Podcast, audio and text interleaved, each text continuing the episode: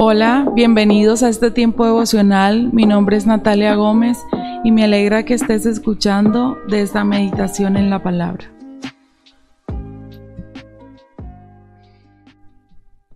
Hoy traigo para ustedes cinco pasos para hacer un devocional de manera creativa. Si eres de esas personas que se ha preguntado cómo tener un tiempo devocional eh, de excelencia, un devocional eh, interactivo que te ayude, que te inspire durante el día y que puedas tener un buen resultado de ese devocional, aquí te traigo cinco tips para tener un devocional excelente. El primero, aparta un tiempo especial.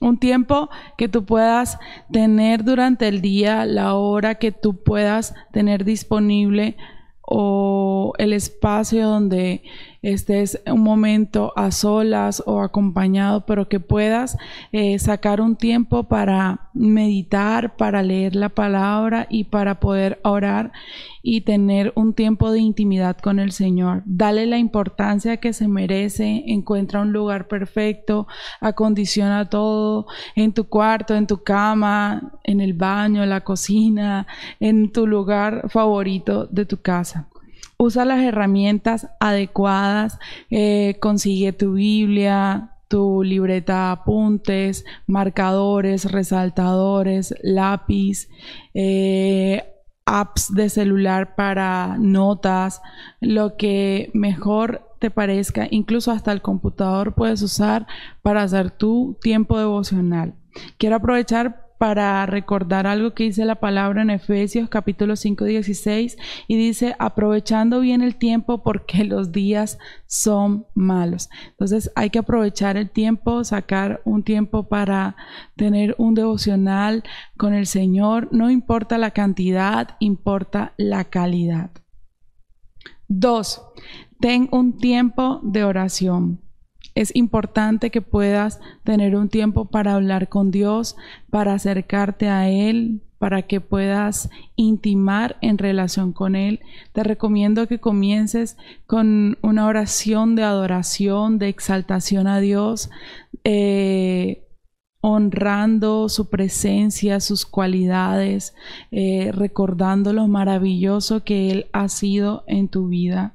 También puedes pasar a un tiempo de arrepentimiento, de pedir perdón, de reflexionar en todos los actos y las decisiones que has tomado durante el día o durante los días anteriores, todo aquello que está en tu corazón, que puedas descubrirlo ante Dios. También puedes tener un tiempo de acción de gracias durante este, esta oración devocional, donde puedas agradecer a Dios por todo lo que hace en tu vida, por lo, las maravillas que Él ha hecho, por los milagros, porque Él es tu proveedor, tu sanador, que agradezcas a Dios por su compañía, por su misericordia y fidelidad. Y por último, puedes terminar un tu tiempo de oración, eh, elevando tus peticiones de oración a Dios y a los y orando también por los demás. En este tiempo de oración por ti y por los demás, puedes hacer una lista de peticiones de oración. Puedes colocar ahí en tu celular o en algún lugar que te quede cercano de estar viendo las personas por las cuales tú estás interesado en orar. Si alguien ha dejado una petición por la cual quiere que ores, o si tú tienes alguna petición especial de tu corazón, escríbela. Eso te ayudará a recordarla y a tenerla presente en tus tiempos de oración. 3. Ten un tiempo para cantar o meditar en alguna canción que te acerque a Dios. Nosotros adoramos a Dios por lo que Él es y alabamos a Dios por lo que Él hace. Puedes buscar si tienes música en tu celular descargada o en tu aplicación favorita para escuchar música y puedes tener un tiempo ahí con una canción especial que te conecte a Dios, una canción que tú sientas que te eleva y que te inspira a adorar y a seguir cada día más a Dios. Cuarto, lee la Biblia. Escoge una porción de la Biblia, ya sea por recomendación de alguna aplicación que hayas descargado en tu celular. alguna referencia de alguna persona que te ha recomendado un pasaje de la palabra o por tu preferencia, que tú escojas bajo dirección del Espíritu Santo. Utiliza una agenda, libreta, apuntes, notas del celular, cualquier cosa en la que puedas desarrollar la escritura creativa. Es necesario que comiences a escribir todo aquello que te inspira la palabra que estás leyendo. Comiences a sacar palabras importantes, incluso si hay alguna palabra que no entiendes, que no sabes el significado, puedes anotarla aparte y después puedes googlearla o buscarla en algún diccionario. Resalta las cosas importantes para ti en el texto que acabas de leer. Utiliza lápiz de colores, eh, marcadores, resaltadores o simplemente saca esa porción que te gustó y escriben en, en, otro lado.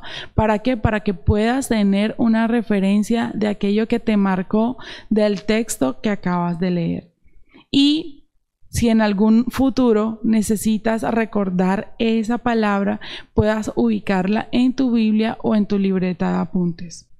Hay unas preguntas que debes tener en cuenta a la hora de leer la palabra. La primera es, ¿Qué fue lo que te impactó de la palabra que acabas de leer? Y la segunda es, ¿cómo puedes relacionarlo con tu diario vivir? Mi recomendación especial para el tiempo de devocional y leer la palabra es que puedas no solamente leer el texto que te sale sino que prestes mucha atención a las citas pequeñas que aparecen al final de los versículos. Eso te da referencia para que puedas buscar en otras partes de la Biblia y puedas tener un, un contexto más ampliado de lo que estás leyendo. 5. Aplico y comparte.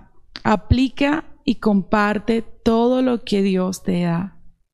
La palabra dice que Dad de gracia lo que por gracia has recibido. Poner en práctica todo lo que aprendiste y trata de cerrar tu tiempo devocional con una oración que afirme lo que has aprendido. Pide al Espíritu Santo que te muestre la persona indicada que también esté necesitada de esa palabra y compártele con sabiduría y amor. Tú no sabes si tu devocional puede cambiar la vida de otra persona.